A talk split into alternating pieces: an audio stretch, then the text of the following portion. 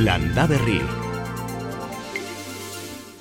Kaixo, zer modu zuei bai, hor bestaldean zaudeten guzti guztiei, egunon.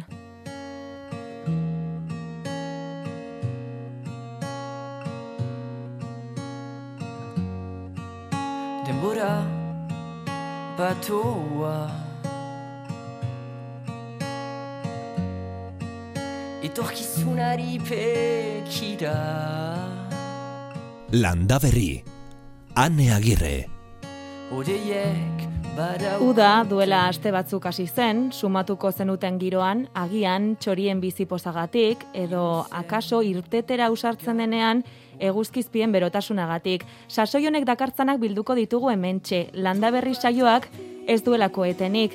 Entzuten gozo zaudetenei segi horrela, baina norbaitik nahi badu soberan dakizue, prest eta gogotsu gaituzuela zuen gogamenak, burutazioak eta zalantzak jasotzeko.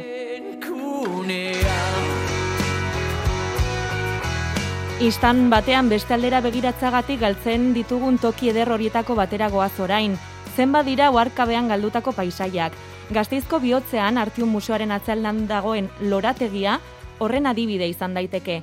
Barandara hurbildu beharra dago eta orduan bai behera begiratzean plazan sakabanatuta ikusiko ditugu egurrezko kutsa erraldoiak. Bertan dozenaka landare, zuaitz, sendabelar, Zentzumenekin jolasteko gonbita egin digute, jolas bera proposatzen dizuegu, ikusi, entzun, usaindu, dastatu eta ukitu.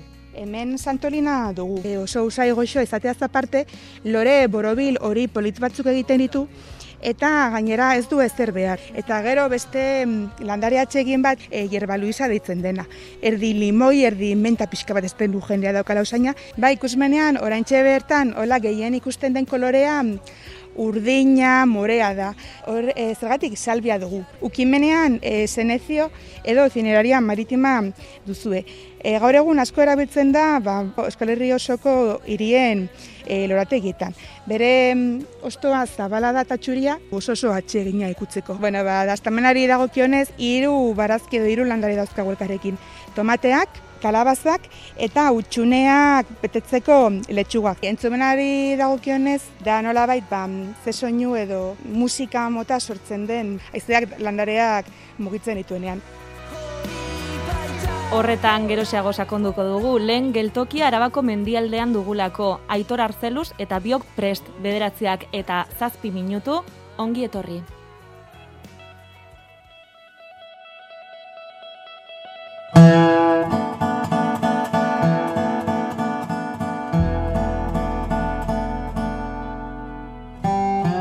Arrano arrantzale kumerik ez genuen ikusi egaka urdaibaiko biosfera erreserban, baina albiste pozgarria datorkigu Arabako mendialdetik. Kanpezu inguruan, Arabako foru aldundiak birsartu zuen arrano arrantzale bikote batek lehen txita izan duelako. Azken berrogei urteetan, lehena. Oraingoz asko du ikasteko, baina bada bilindarra hartzen lehenengo hegaldien lekuko izan da Inigo Moreno aldundiko bionistasun teknikaria. urte desintetan egindako lanari esker, birsartutako e, arrano bikote bat kanpezu aldean egonkortu zuen bere e, bizitokia, eta aurten arrautz bat errutea e, lortu da, eta arrautz horretatik berrogei urtetan e, Arabako mendialdean izan dugun lehenengo boneli arrano txita izatea lortu da. Eizan, jaten eta egan egiten ikasiko du oso trebeak omen direlako. Bere moduan moldatzen da oraindik, baino zelik e, aita eta matxo bat pues, eukitzeko sortea dauka eta gurasoak da biltza pues, nola e, e, egan egin behar duen eta pues, erakusten eta laguntza dauka. Baina pixkanaka pixkanaka moldatzen ari da. E, ordu gutxitara iritsi ginen zeren e, arrano guztiak e, GPS-arekin markatuta dauzkagu eta ikusi genuen e, bueno, ba, kabitik distantzi gutxi bateratzegoela. 2018an sei boneli arrano askatu zituzten zonalde horretan, Frantziatik eta Andaluziatik etorritakoak denak. Jaio eta hilabete batzuetara, ohi bezala, penintxulatik sakabanatu ziren. Horietako bik esaterako Portugalen egin zuten geldialdia, bata bestearen gandik urrun xamar, baina azken urteetan sorterrira itzuli dira eta entzun duzue bizitokia iaztik hortxe dute izkiko parke naturalean. Ugalketa bikote honi jarraipen egin diote gertu-gertutik. Isilean eraman behar izan dugu e, prozesu guztia, zen oso garrantzitsua zen arranoak e, gara horretan ez molestatzea. oso espezie sensibleak dira eta baino era berean nerbioak dantzan izan ditugu e, eta dena ondo joan dela ikusi arte ba ezin izan gara poztu, baino orain bai esan dezakegu lehenengo helburua lortu egin dela bai. Hortaz, helburuetako bat lortu dute, Boneli Arranoaren presentzia handitzea Mediterraneo mendebaldean, baina Aquila Life proiektuak baditu beste ardatz batzuk, arriskuan dagoen arraza izanik, eriotzen jaioter, jaiot, jatorria, eta izan ditzaken mehatxuak ezagutu eta utematea gero horiei konponbidea emateko. Askatutako arrano guztien uneko irurogeia baino gehiago elektrokuzioz e, hiltzen direla ikusi dugu, en linea elektrikoetan. Beraz, e, proiektuaren e, beste e, e, nagusienetako bat da bai linea elektrikoak e, zuzentzea eta e, titularrak diren e, enpresekin e, akuordioetara pues, iristea e, e, pues, instalazioiek e, zehaz zuzentzaldera. Nantesetik gertu jaio zen aita itxian azitakoak dira.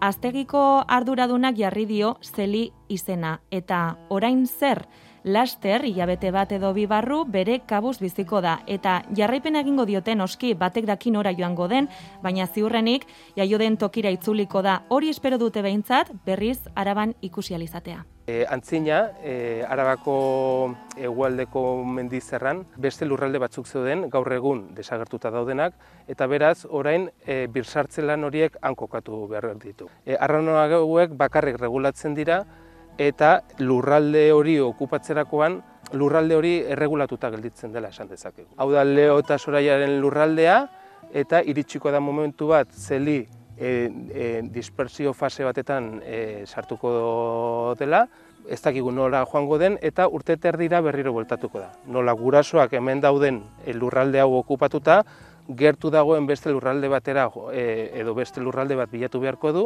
eta han bere bizitoko ja egon kortu beharko du eta bikote bat e, bilatu. Espezie hau da e, predazio piramide horretan goikaldean dagoen espezia eta beraz untxiak, arratoiak eta horrelako e, edo animali gaixoak eizatzen edo erregulatzen duen espezia da.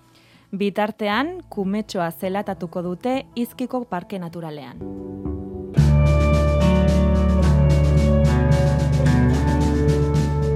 Datua eskaini genizuen Nafarroko zainzurien kanpaina maituta, Intia Institutuaren arabera freskoan eun eta irurogeita lautona saldu dituzte, iaz baino euneko zazpi gehiago eta kontserban ipinak lau milioi kilo. Bada, Lizarraldean, antzinerriko, Jose Angelita kontatu digu xe betidanik etxean ikusi duen ofizioa. Nire familia ba, betidanik izan da, izan da nekazari eta aurten gure e, superfiziez da oso india izan, baina bueno, gustora gaude ateratako kopuruarekin, ez? E, hain berandu egon gara e, biltzen bere kalitatea oso ona izan zelako. Ba, badukatia eskarmentua ere, ba, ezakit igual hogeita bost urte daramatza. Nire kasua berezia dela eta ba, gustartzen du hori, e, irekaskuntza eta baita ere betiko bizin modua. Eh? Kanpaina gora beratsua izan arren kalitate handikoa izan dela dio, zainzuriari temperatura aldaketa bortitzek ez diotelako mesederik egiten, baina aurten hoi baino beranduago egon dira zainzuriak jasotzen, ia ekaina amaier arte. E, kalitatearen aldetik nahiko kanpaina ona izan da, baina beste aldetik e, kantitatearen aldetik ez da ona izan. Ba, hasiera batean, ba, eguraldia nahiko epela izan zen, baina gero ja e, gauak oso hotxak izan ziren, eta e, temperaturak hain ezberdinak izanik, ba, horrek e, eragiten du kopuruari, ez? Eta horregatik izan da e, gora beretsua. Modu batean, ba, e, moteldu egiten du ba, e, bere ateratxeeko prozesua, ez? Batez ere, e, garrantzitsuena da aldaketak handiak ez izatea. Gustura bai kalitateagatik, baina kopurua eskasagoa. Gustora gaude ateratako kopuruarekin, ez? Baina, bueno, e, kanpaina ez da oso oso oso kopurutxua izan. Hain e, berandu egon gara e, biltzen horregatik bere kalitatea oso ona izan, izan zelako. Normalean e, azten da apirilaren e, azieran eta bukatzen da ekainaren hasieran edo e, ama bostean gutxi gora bera, baina urten ba, ekainaren bukaera daño iaia egon gara biltzen. Ba, normalean eguraldia laguntzen badu, ba, bere kimuak e, ez dira zirekitzen, eta horrek ematen du kalidadea, ez? Ba, pizka bat kimua itxita ego, et, e, egotea. kimuak itxita horrek lagundu die kalitateari eusten zain zuriak koloreak ere badu garrantzia. normalean gau ez biltzen dira, orduk beroenak e, ebitatzen, beti e, plastiko azpian, ba, kolore zuri-zuria harrapatzeko. Jose Angelitaren kasuan bezeroak atek joka izaten ditu, urtero etxeraino hurbiltzen zaizkien oiei saltzen baitizkiete bildutako guzti guztiak. Eta esan dizuegu, erdi ezkutuan dagoela, gazteizko bihotzean Artium Museoaren lorategia. Hezkuntza eta artea ustartzeko arnasgunea da. Aire zabalean, dotore, lore, landare, zuaitz eta sendabelarren gotorleku txikitxo bat. Andrea Rios bertako ezitzaiarekin egin dugu bisita. Txoko ezkutu honetan, ez, e, bost zentzumenei eskinitako lorategia dago, pixka bat ere, ba, artearekin eta hezkuntzarekin lotuta. Ba, gazteizko, eta bueno, ba, edozein iritarrei urbilu nahi dena, hola, ba, naturaz osatutako egongela bat, ez? Egongela urbano bat, baina eundaka landare mota desberdinen artean, ba, disfrutatu eta lasai egona alizateko. Eta beraz, badatoz bisitariak eta ez dakit eh, hartu eman zuzena daukaten landari horiekin, guztiz irekia dela hori ikusten dugu. Bai, bai, guztiz publikoa da.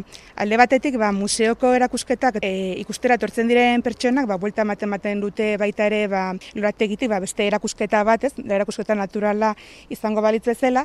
Gero beste alde batetik ere, ba, eskolekin eta talde desberdinekin tailerak egiten ditugu, ba, hori artea, hezkuntza eta natura batzeko eta gero Ostiral arratsaletan jendea etorri daiteke lorategia zaintzen laguntzera. Ezagupen desberdinak eh, elkartrukatzen eta bueno, ba pixka bat bai lorei buruz jakiten, senda belarrei buruz, e, baratzeko ba, jaten ditugu landarei buruz. Eta horren adibidea hemen daukaguna, ez? Lanabesak atera dituzu museotik kanpoaldera horiek beharko ditugulako tailer horietan parte hartzeko. Kaseta txiki bat dugu, nun lanabez desberdinak gorretzen ditugu, haziak, lurra, talde hauek nahiko heterodoxoak dira eta adin ezberdinetako e, jendea biltzen da ba hori ba. Denon artean lurategia zaintzen ikasteko. Aipatu ditugu bost zentzumenak nola banatu egiten da lorategia oso egitura berezia duelako. Ba, bizitariak plazara jisten direnean lehenengo txokoa usaimenarena topatzen dute.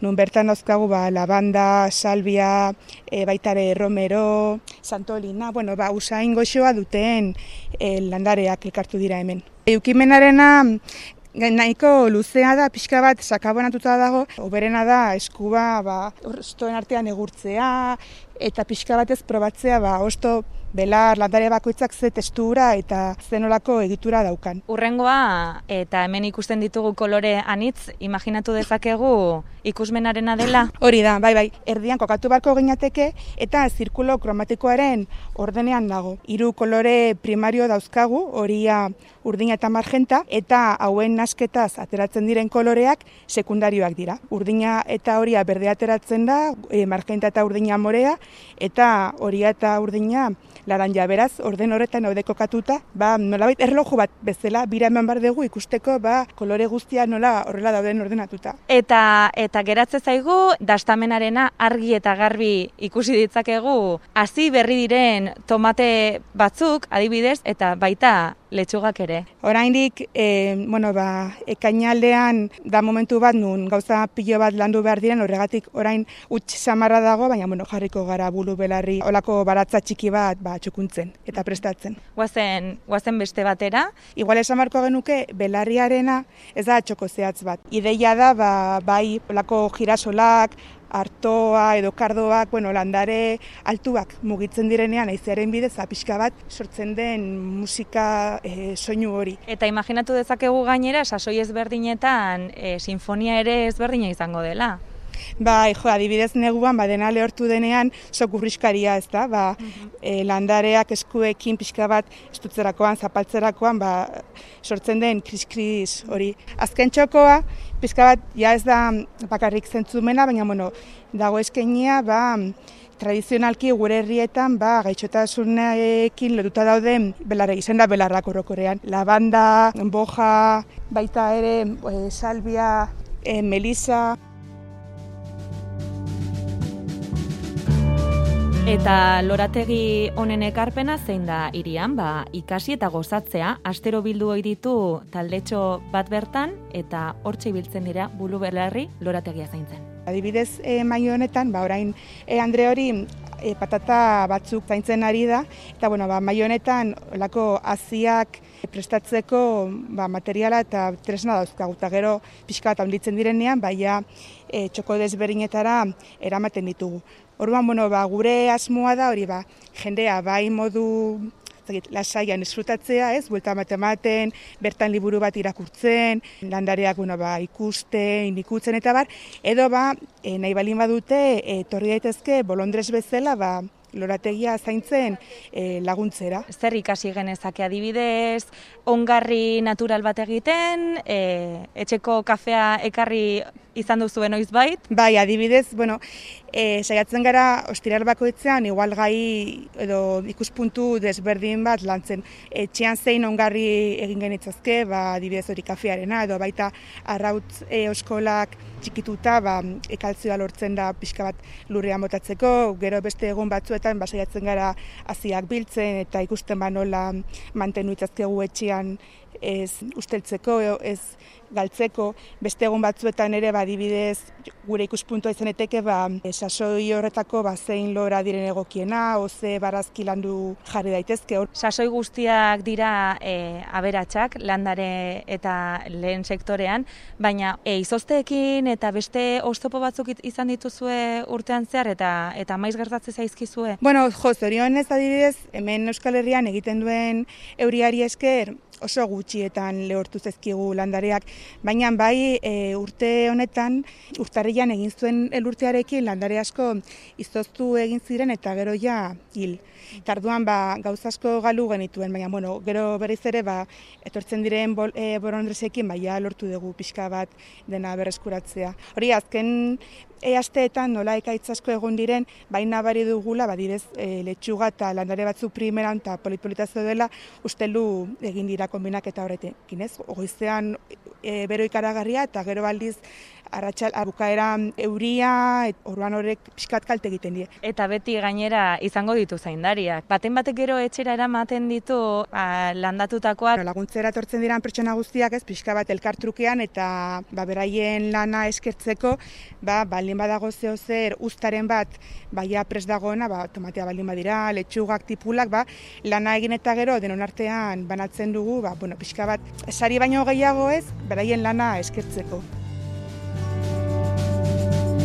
Noiz baitera edo modu honetara ikusi duzu zuen lorategia, zentzumenei erreparatuta, zein gaientzen da, ikusmenaren agian, usaimenarena, gaztain ondo edo gereziondonen kulunkak belarrira fintzera eraman zaitu noiz bait, ba idatzi edo deitu.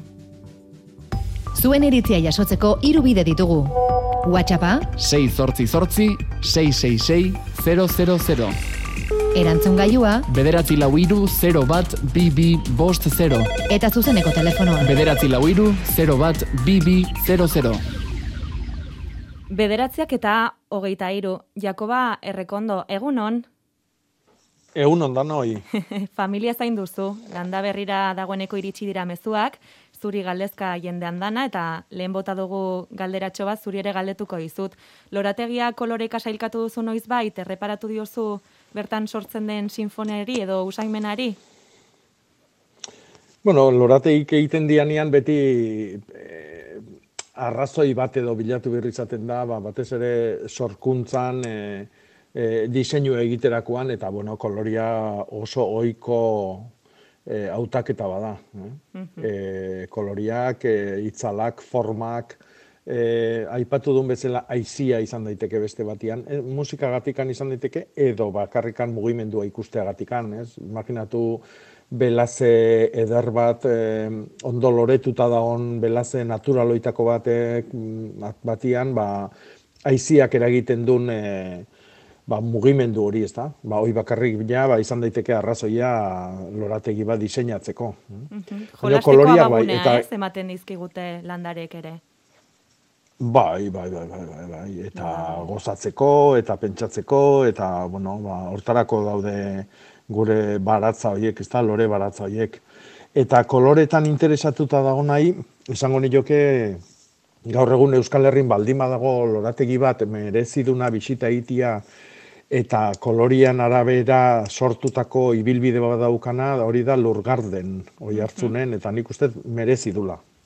Ba, Bai. Inigo Segurola diseinatzaileak Bai. sortutakoa, eta beak egiten duna bisita gidatua gaina lorategia ezautzeko. Ederra benetan. ba, proposamen hori ederki apuntatu dugu eta kolore bateragoaz, berdera, ze dagoeneko galdera badaukagu, itziarrek idatzi digu herrigoititik eta dio kiwi landareak sasoi honetan botatzen dituen gonazko adar zuzen horiek ebakitzea komeni da denetatik entzun duela, orain arte berak abuztuan ebaki ditu, ze esango diogu. E, nik esango nioke baietz. e, lagundu egiten dula, e, udako inausketa gero eta e, maizago egiten da, gero eta zabalduagoa da, bai, e, bueno, ba, arboletan, eh, frutarboletan, zagarrondo udare eta bar, baina baita ere kibin. No? E, laguntzen digu dauzkagun aliak hobiak izaten, e, gozoguak, azukre gehiokin, eh? eta baita ere laguntzen du datorren urteko e, frutaldia eta landaren adargia orekatzen. eh? Eta neguko e, inausketa hain gogorra izaten dan hori, e, ez dakit, leuntzen eta landariantzako eraman erresagoa egiten. Mhm. Lan horrekin orain hasten bada orduan ondo? Bai, Mhm. Bai, bai, bai, bai. Hor ikusi beharko genduke landare gaztiak balimadia eta egin, egin nahi deguna da formari e, e, indarra eman eta forman, e, hau da, egurrian indar, e, bere indarrak biltzia hilgoran egin beharko genduke eta aldiz hilberan egin beharko genduke baldin eta fruta e, sustatu nahi balima dugu. Mhm. Helburua zein dugun horren arabera egingo dugu orduan. Hori da. Mozketa hori. Mhm. Ba, telefonoz bestaldera daukagu deitxo bat, sole, egunon. Bai, egunon, egunon. Konta Egunon. A ber, galdera da, Jakoba. A ber, e, Bai. orain dela gutxi entzun dut, e, bueno, komentatu diate, produktu bati buruz, tierra de diatomeas micronizadas. Omen Bai. da, insektizida, ongarria, bueno, mila gauza, Bai. eta danetarako hona, eta harritutan egon birat, biratu eta interneten, eta ez daik oso garbi ikusten hori, zer dan, Hmm. o zertarako, eta harritutan egon sekulan ez dala komentatu programa, eta zer diozu horri buruz. Mhm. Bai, bueno, behin baino gehiotan aipatu dugu hemen, eh? Bai. Eh, bueno, tiar, tierra de diatomeaz da, ba, harri bat esango genduke eotuta, eh, txikituta, baina, bueno, asko txikituagatikan, eotuagatikan gelditzen da kristalen, kristalak balia bezala, kristal txiki txikik. No? Orduan, eh, horrek batetikan egiten duna da, e, ikuitzetun insektuak eta harrak eta hil egiten ditu, ebakiz josten ditu, eta orduan ba, ezin, ezin dute bizi, e, zauri mordu horrekin. Eta bestetikan e, badu kaltzioa, eh, hau da kariak egiten duen lana badu, baina baitare baditu magnesioa, baditu beste mineral batzuk. Orduan, ongarri bezala ere erabiltzen da, bai, bai. Ba, oso ona da, eh? Bai, bai, eta, or, eta erabiltzen da, esken nik behin, orain, orain txentzun dut, oin hartaz dut, entzun ere. Bai. Bai, bai, bai, Bai. bai, ba, bai, bai, Tomate, bai, eta edozin landarentzat, aproposa da. bai, bai, bai, bai. Bai, adibidez, fruta eman behar duten landare hoientzako, ez, zuka aipatzezuna tomatia, e, e, bueno, piperrak, hm? Bai, bai. e, hoientzako oso, oso, oso ona da, oso ona da. Eta hori nola, claro. nola banatzen da, nola botatzen Bueno, da. ba, ka- karia bezala bai, erabili, bai, karea hautsa botatzen degunien bezalaxe. eh? Lurrean. Orduan, ai- Bai, lurrari nastu, eh? lurraren asalian. eh? Gian, e, ongarri organikoa hau da simaurrak edo satzak era, botako genituzke azaruan, eta hau botako genuke urtarrilean otxailian, gero landare hauek jarri behar ditugun sail horietan. Eta, ez dakit, landareak eh, gero eh, edozein gaitza balu, bo- berri ze bota, o zer, ez dakit, eh, pulgoia edo atatzen zaiola edo zei, eh, balio du Bai, bai, bai, bai. Hori hautsa bezala gainean bota, bai, bai. Insektizida, Bai, bai, eh? Ez, eh, bai, gaitzak ez, eh? E, izurritiak. Insektizida, bai, bai, bai. Ba, sole, Hori da. probatu eta kontatuko Bai, diguzu, gero, deitu berriz ere. Eskerrik asko. Eharki. Adio, bai, eskerrik asko. Jakoba, geldialditxo bat egingo dugu orain eta bueltan galera Hmm. gehiago.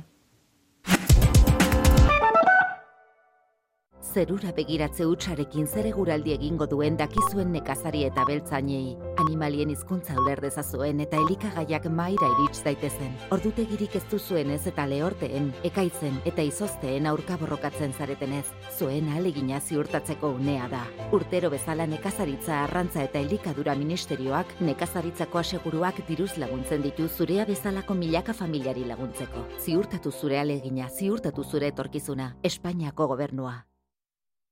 Beasaingo hileko lehen larun bateko azoka berezia, larun bat honetan. Saltzaile berria izango da azokan, hazi eta ezi artisauak, oialezko poltsak eta musukoak izango ditu salgai besteak beste. Barazkietan sasoiko produktuak, tomateak, piperrak eta alberginiak. Azokako produktuz osatutako bisaski eta igartzako monumentu multzoa bisitatzeko bizarrera zozketatuko dira erosleen artean. Bertakoa eta garaian garaikoa. Erosi beasaingo azokan. Euskadi Irratia.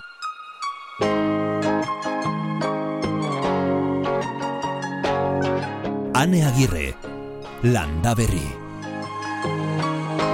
Eta idatzi berri digute igandean harrietako hileroko lehen domekako azoka egingo dela, inguruko produktorez gain gonbidatuak ere antxe izango dira, ogia, okela, garagardoa, kosmetikoak, bigarren eskuko azoka eta plastiko gutxiago zelan ekimena ere antolatu dituzte. Ba, galderei, ba, galdera hoiek berreskuratuko ditugu orain, anak galdetzen digulako azak, azaloreak landatu nahi dituela eta ze distantziatara landatzen diren, Jakoba. Bueno, aza eh, klasian arabera baitare. eh? bai, zetik, eh, azatan, eh, gau, eh, bueno, variade asko dago. Eh? Eh, generalian metro erdi batea edola jarriko dugu bata bestian gandik. Eh? Hileratan, e, bueno, ba, gehitxio, hilera batetik bestera, e, bota irurogei, irurogei tamarko tartian, baino batetik bestera gero hileran barrenen, ba hori, berroita bost, berroita mar zentimetro tarti horrekin. Mhm. Eta gero azten direnean, jolas hori ere egin behar dugu, nundikan joko duten landare hoien ostoek, eta Nola, nola? egin distantzia hori mantenduko dugu, baina gero azten den bitartean ere, e, jarri beharko ditugu osto horiek edo egokitu behar ditugu lekuetara eta Bueno, aza jartzen dugu eta beri hortan etorriko zaigu. Tarti hortan jarrita aza gehienak bata bestiaren kontra hasiko dira eta horrek ba, lagunduko du ba, tartian belarriketa ez itzaten eta bar. mhm. Bai. Oso ondo, ba, orain e, ikusiko dugu datorren asterako ze eguraldi izango dugun, e, lainotuta egon delako aste honetan zenbait tokitan, atzo beroa, gaur euri pitxin bat izan dugu, hemen behintzan miramonen, denetarik. Peio Zabala, egun non? Ba, egun honen, eh? Zer daukagu datorren asterako, zer ikusten duzu? bueno, ba, gara itxu untan izan oidan bezala, pixka bat denetik. Gaurrek kostan tantxa batzuk izan dituzu, hemen zerua gar, bigarri egonda eta dago, orduan ba, eu, euria apuntatzen danean, aste honetarako apuntatzen danean ere, oso gutxi ba, litrora iristen ez dela, edo lurra bustitzeko gauza ez da izango, eta bueno, ba, txapelakin nahikoa deula ibili egin dezke, eh? Mhm.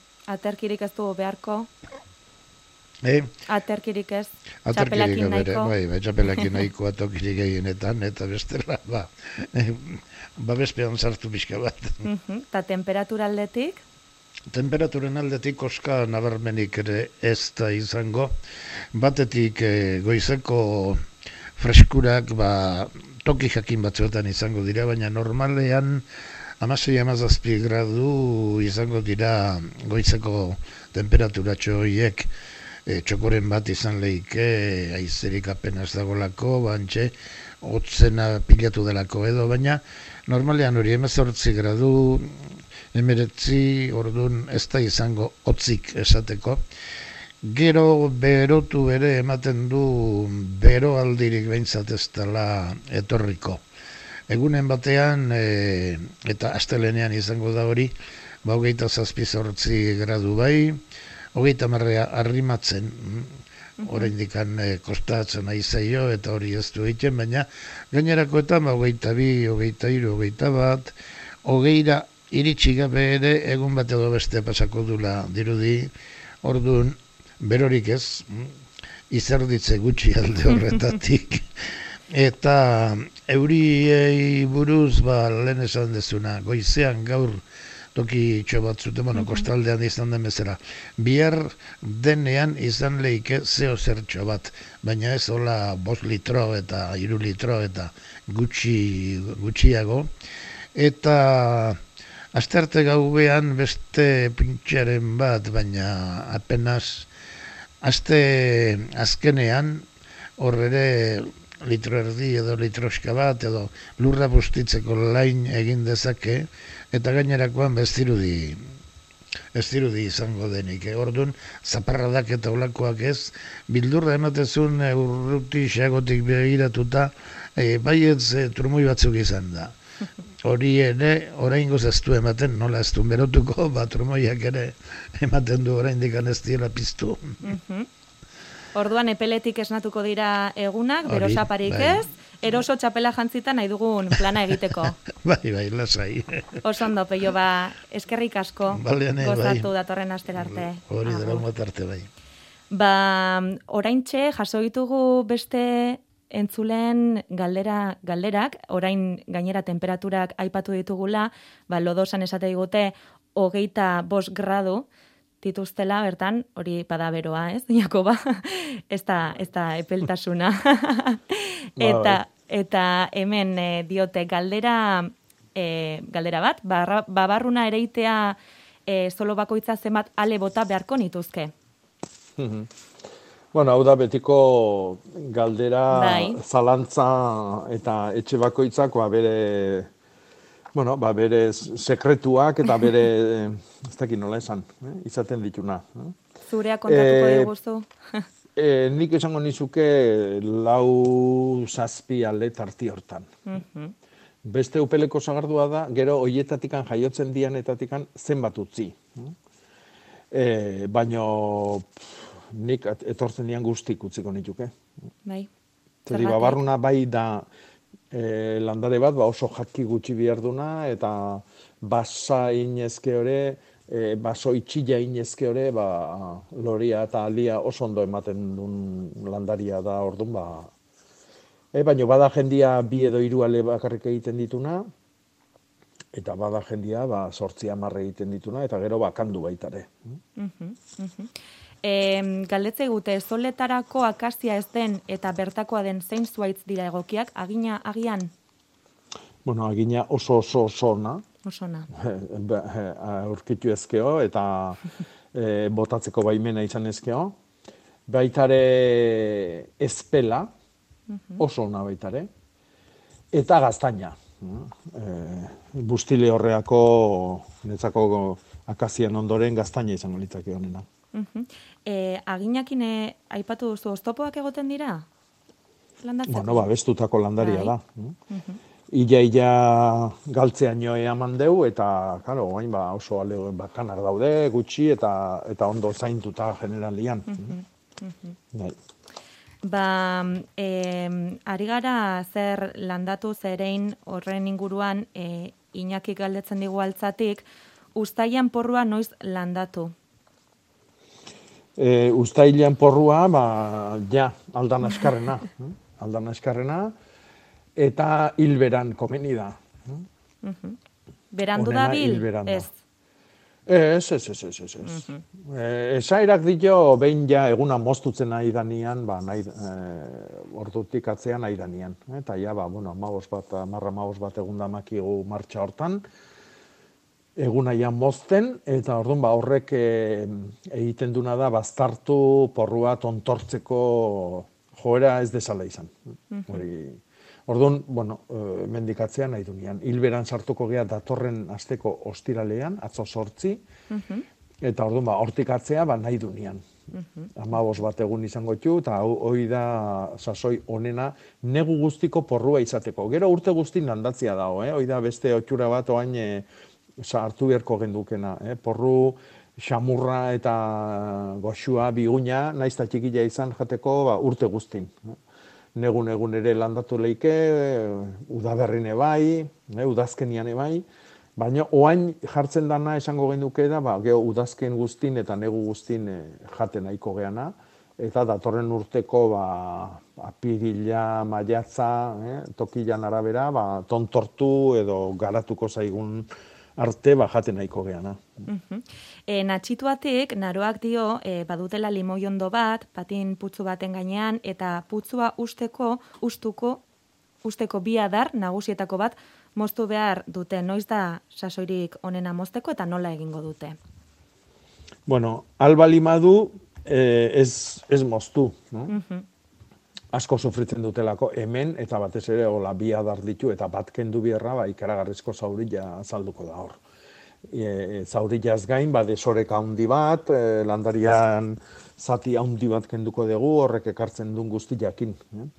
E, lore aldik eta fruta galduko txu bagian ba, urte desentetan, eta bar. Eh? Orduan, ba, albalima deu beste nola bat egin, ba, adarroi lotu, tiratu, e, arbola okertu, eh? Bai, lekua, e, lekua izan dezan, baina moztu gabe. Hori da. Eta alare erremedioipe, ba, e, bueno, eiteko asmoa balima du, ba, inbiarko luke hilberan, eta alik eta eskarren. Eta esan duna, ba, hilberan sartuko gea, datorren ostiralian, eta horra magostuneko tartia izango du. Oso oso egun onak izango ditu, a ber, ba, ama, ez, ama di ez, baizik eta behatzin sartuko gea, ama bost amasei amazazpi, no? sustrai egunak dialako.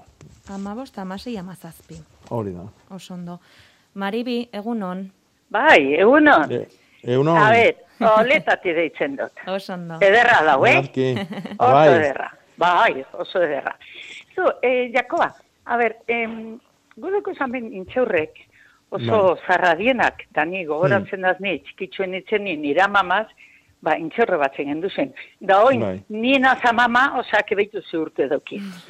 Orduen, hori eh, gure gaunke mentau. Intxaurre menteti zer, badau, emoten dau, bezakit,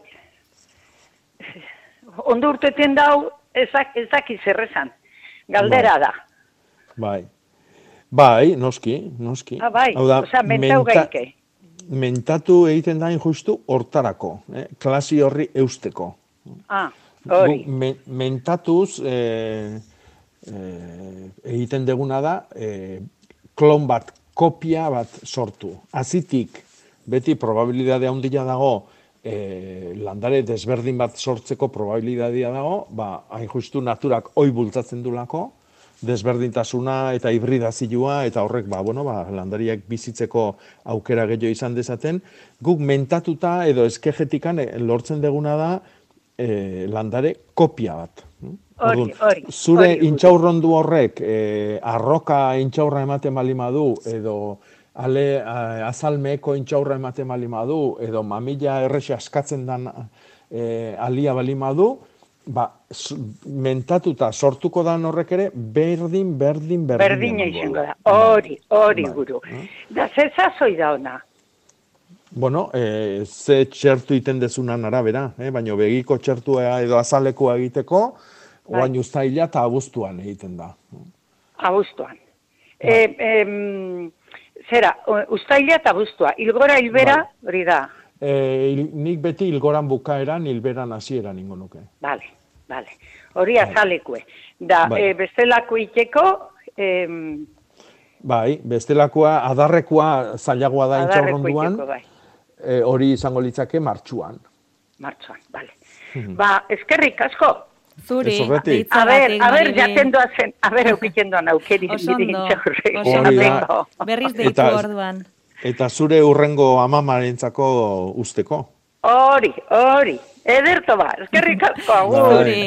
Agur. Agur, agur. Ba, porruarekin esate digute, argibide bat eskatzea digute, abuztuan landatzeko zer da berandu? Esan dugulako hilbeeran eh, landatzea komeni dela orain. Abuztuan Hmm. berandu, argituko dugu. Eh, a ber, ez, ez da berandu. Ez. Bueno, helburua Baino, zein den, eh, ez? Jakin behar dugun. Noizko Bai, nahi ez da dugun. berandu, baino e, udazkenea ez da hain hain indartsu iritsiko. eh? Albali madu orain. Orain, lehen bai Eh, lehen. Ezin bali madu, ba, guztun, noski. Mhm. Bai, bai, bai. Maitek dio elorriotik bainak oso ondo erne ziral, zirela, majo hasi direla eta orain ostoak zimeltzen hasi zaizkiola zergatik izan daiteke eta zer egingo du? Zer egin dezake? E, bueno, ikusi inberko genduke. Eh? E, koloria aldatzen nahi balima da, tximurtzen nahi balima da, lepoko gaitza bat izan daiteke, adibidez, on, gehiegi ongarritu dalako lur hori, e, bueno, ez dakit, ez dakit, ikusi inberko genduke. Eskatuko diogu argazki bat, orduan. Hori da, eh, hori da. Lekak eta hoik e, lepoaldia oso sensiblia du, eta orduan hor gertatu daiteke, ba, ur, bueno, uraren estres bat izatia, eh, bapatian ur asko izatia, adibidez piperrakin eta ere hau asko gertatzen da. Piper sail bat ikusten duzu eta gune batian e, landaria horituta eta hor normalian ba ura pilatu dana tokila izatea. Eta hauek ere asko sufritzen dute, gero ontuak sartzen dira humedadi horrekin eta gaitzakin ba landaria hortikan ilartu egiten da. Baina izan daiteke zorrilla adibidez, e, lekan kasuan e, ba, ikusi berko genduke. Mhm. E, udaran su egurretako lizarra eta nortearitza noiz bota dio batek. Bueno, e, zuegurretarako lizarra eta norteko haitza botatzia udaran, ba, e, astakei desentia da. No? Nik ez nuke botako. no? Hau da, hauek e, zu, e, esango genduke, gar, e, garri gabeko zu egiteko e, egurrak dira, Mhm. bai bata eta bai bestia, eta komeniko litzake negun eta hilberan botatzia. E, pagua bezala bota nahi dutela eta prueba egin, pagua garra hundila emateko egurra bezala botatzen da eta iraupen motxeko sua egiten du. Ordun ba, bueno, ba, ordun bota birko lueke hilgoran. Eta e, adibidez pagua botatzen da abuztun. Irailian bai, baino batez ere abuztun. Abuztuko hilgoran. Abuztuko hilgoran, oso ondo. Hmm. Jokin, egunon, Bai, kaixo egunon. Egunon. Haupa, ondo, ondo. Bota. Beira, e, zalantza dauket, ez dut asmatzen e, piparrakin, e, Hmm. tomatek dauzket e, oso ondo indartxu, Bai. eta ondo piparrak, baino beti geltzaizkin makal e, asko gusta ezai aztea, ez dakit zerena izan daiteken, o... Hmm. E, aldamenian daude? Bai, segidan, Bueno, bata beste, ba, segidan. ba, ba, hori da lehenengo Hori arrazoia. gaizki. Bai. Bai, hau da, famili berekoak dira eta janari beraren bila dabiltza. Eta tomatiak imaginatu, e, zuk landare bat ikusten dezunean, lur gainean ikusten deun hoi, alako bost dao lurrazpin. Hau da, metro beteko edo metro karratu bat, metro kubo bateko landari jendia ikuste bali madau tomatetan, zu pentsatu lurrazpin bost metro kubo daudela. Horrek izan nahi du, aldameneko lur guztik esploratzen ditula berarentzako janari bila. Eta orduan ba, piparrak ba, elorri jo daka. Mm? Orduan tomatien gandik urrundu lehenengo. Tartian jarri ba, e, bueno, ba, beste familia bateko landariak. Vale. Hoi izango litzake lehenengo arrazoia. Ez dakit bestetan ere berdina gertatu zaizun. Mm, Bai, baina ere eske segidan beti an, antzea jartzen ditut, bai. Egia da, Bai. dauzket bi hilara tomate demagun, da segidan, bai. beste hiru edo lau hilara piparrak, eta Bai. danak dare antzea, eh? txikik eta indarri gabe bezala. Bai, Jakoba? Batu tomatia sustraiak ba, bi edo hiru lau bost metro luzetuko diala. Eh? Ja, vale. Bai? Vale, bueno, ba hori, Eh, ba, eh, lehenengo gauza eh, tartian beste zerbait jarri. Konforme. Hoi da, hoi da. Oso ondo. Bai, eta Vale. oain e, bitartian laguntzeko, bitartian laguntzeko, ba nahi bezu janari gehiago eman, hm? ongarria eman, Vale, Ximaurre, o... hori da, eh, simaur eh, oso ondo eindako simaurra balimadakazu aukeran, eman piperrai di. Vale, ze ur, Zetik, urra eh, askore ez du bestela da behar izaten, lapurtzen nahi zaiena, orduan gainean, lur gainean jarri. Ez, ez, Ur ez, asko ez, ez. ez. Urik ez. Oso ondo. Jokin ba, Ez, ez, eskerrik ez, asko. urik batez, eh? Ez diela botatzen urik dio. Oso ondo, Jokin, eskerrik asko. Oso ondo, eskerrik asko, aberra asmatzen deun. Oso ondo, zorte hon.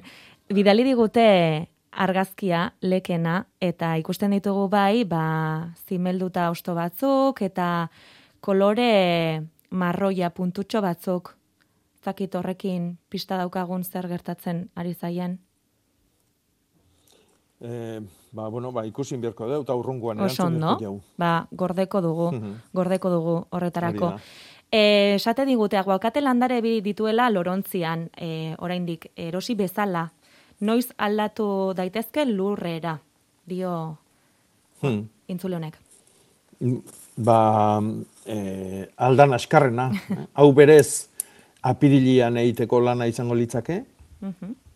Ez bali maduin, ba, oantxe bertan. E, baino, oain egiten bali madeu, pentsatu behar deu, lurrian dagonian ere zaindu behar deula lorontzin baleo bezala. Batez ere ureztartuz.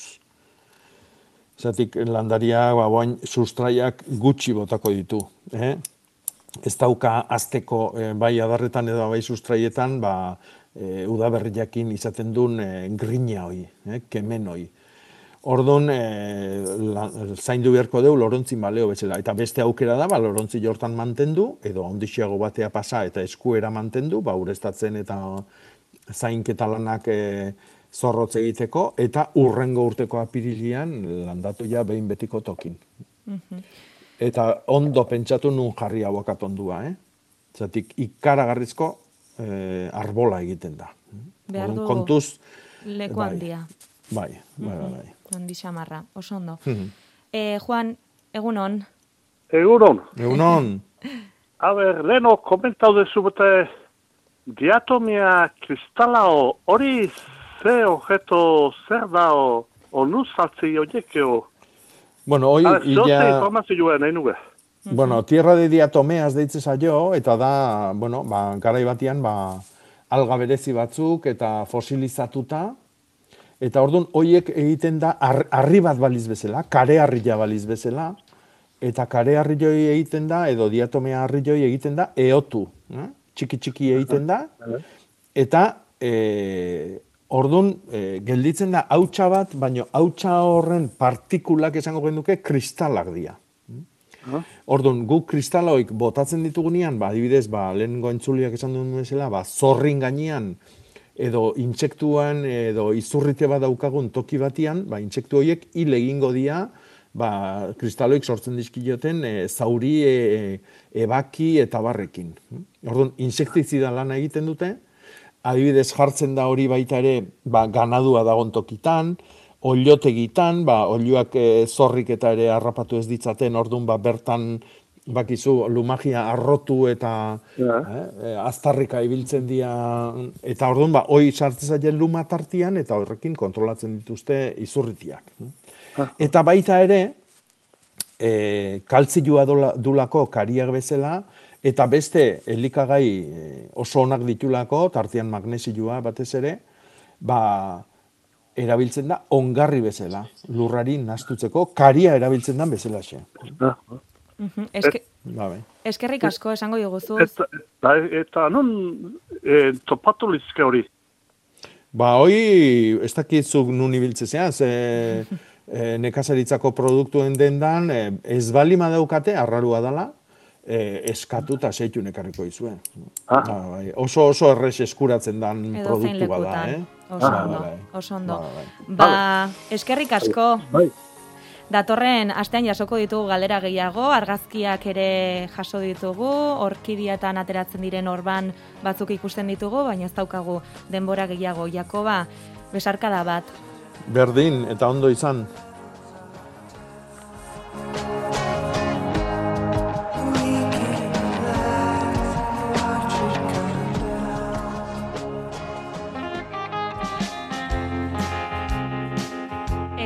Amaitu aurretik bizpairu itzordu gaur, saguzar gaua ospatuko dute alkizan, topalekua, hilerriko aparkalekua eta ordua iluntzean, bederatziak laurden gutxitan. Edurne Ayuso, Fagus Alkiza Interpretazio Zentroko dinamizatzailea da. Egia esan, orain arte ba oso gutxi ikertu diren izaki batzu dira. Alkizara gerturatzen direnek ugaztun egaldari hauen inguruko ba, amaika bitxikeria ezagutzeko aukera izango dute, ezta? Azteko naturtze indiako kideek eh, alako azalpen teorikoak emango dituzte, eta gero ja, ba, hor, abentura zalen moduan, alako aparatu bitxi batzuekin, ibilbide laburtxo bat egingo dugu, eta auskalo zenbat xagusar ikusiko ditugun. Bi orduko saioa izango da, horta zentzun duzu lehenengo azalpenak izango dituzu eta gero ibilbide laburra. Bidean zer topatuko, ba, esan digutenez, saguzar espezie ezberdinak bai. Inguruan, e, zorionez, ba, orain e, urte batzu baina gehiago daude. Jakin badakigu alkize inguruan ernio gazumen kontserbazio bereziko ere gutxienez, amairu xagusar espezie desberdin badaudela, Eta naturtzaindako kideek esan digutenez, e, guk e, lehen biziko azalpenak egingo ditugun gune horretan bertan, kanposantu inguruan bertan, lau espezie desberdin erraz ikusiko ditugu. Orduan, ba, bai, zorionez, ze xabusarrak egoteak esan nahi du gure ingurune ongi dagoeraz, ezin ditu sekretuak argitu, baina xabusarrak, ba, hor pelikuletan eta ikusten ditugun irudi hori alde batera utzita, gure ekosistemarako oso oso garrantzitsuak dira, eta ziur bihar naturtzen jako kidek emandako azalpenekin, hau bete hortze geratuko garela. Beharrezkoa izango da izena ematea, baina oraindik baten batek interesa badu, badago tokia. E, kasu honetan zorionez, ba, ire libreko ekintza denez, e, aforoa ez da pentsa egiteken bezain mugatua, eta badago tokia, ba, beste familiren bat edo beste hartzeko, kultura abildua alkiza.eus, eta behar bada errezena edo azkarrena izango da, ba, WhatsAppez mezu bat bidaltzea, 6 sortzi sortzi, 6 0 lau, lau 6 6 zenbakira, e, alkitzarrentzat doakoak direla, eta baita amabi urte zazpiko entzatere, eta gainerakoe, ba, bost euro ordaindu barko dituztela. Eta elorrion, bihar Durangaldeko geita bosgarren nekazaritza ekologikoaren azoka izango da. Honela, udako azoka ekologikoen egutegiari emango diote hasiera. Bederatzi terdietatik aurrera goiz osoan zehar elorrioko aparkalekuan hortxe egongo dira zuen zain, hogei bat postu, atzean noski ekoizleak. Gainera, merkatuaren inguruetan, Euskadiko nekazaritza eta elikadura ekologikoaren kontseiluak erakustketa antolatu du. Bertan elikagai ekologikoak zer diren azaldu eta ekologikoa gautatzeko arrazoiak eskainiko dituzte.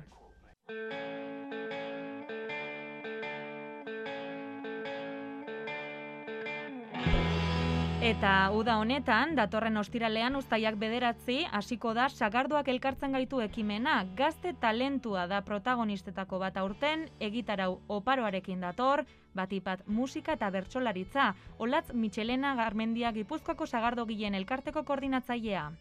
Nahiko ezaguna da ez, bertsolaritzaren zehaska txikia ere sagardotegia izan badela, baino ba, geneukan kezka bat ere, ba, bueno, gainontzeko sortzaile guztiekin egoera orokorrean e, nekeza zala denontzat, baino batez ere ba, gazte talentu horrentzat. Ez da, gazte talentu hori eta gure kasuan ere sagardote gitara etortzeko aukera zeukan gazte hori, hasieratikan ezi behar den gazte hori, ba, sagardua ulertzeko ba, gure kulturaren parte bezala, ba, bueno, e, ezin iritsi hori bagen eukala.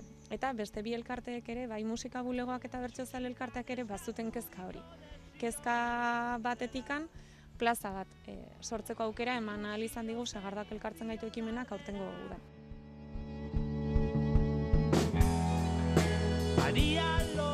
Sagardo munduak txotx garaitikan aratago asko dauka eskintzeko. Horren adibide da, bauneko irurogeita batak ere udagaraian irekitzea.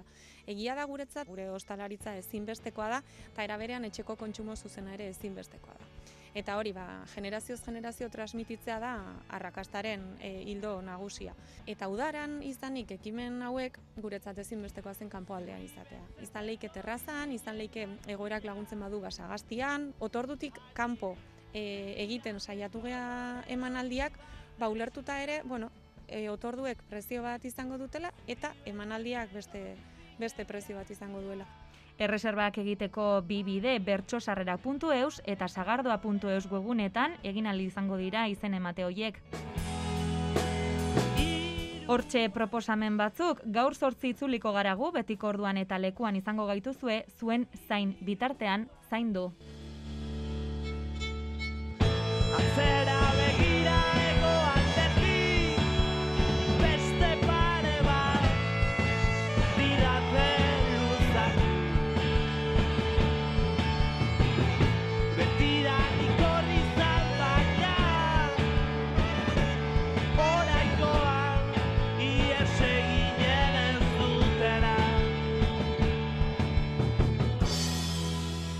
Noiz baino luzeago daude orainariak Noiz baino baino tenkatuago.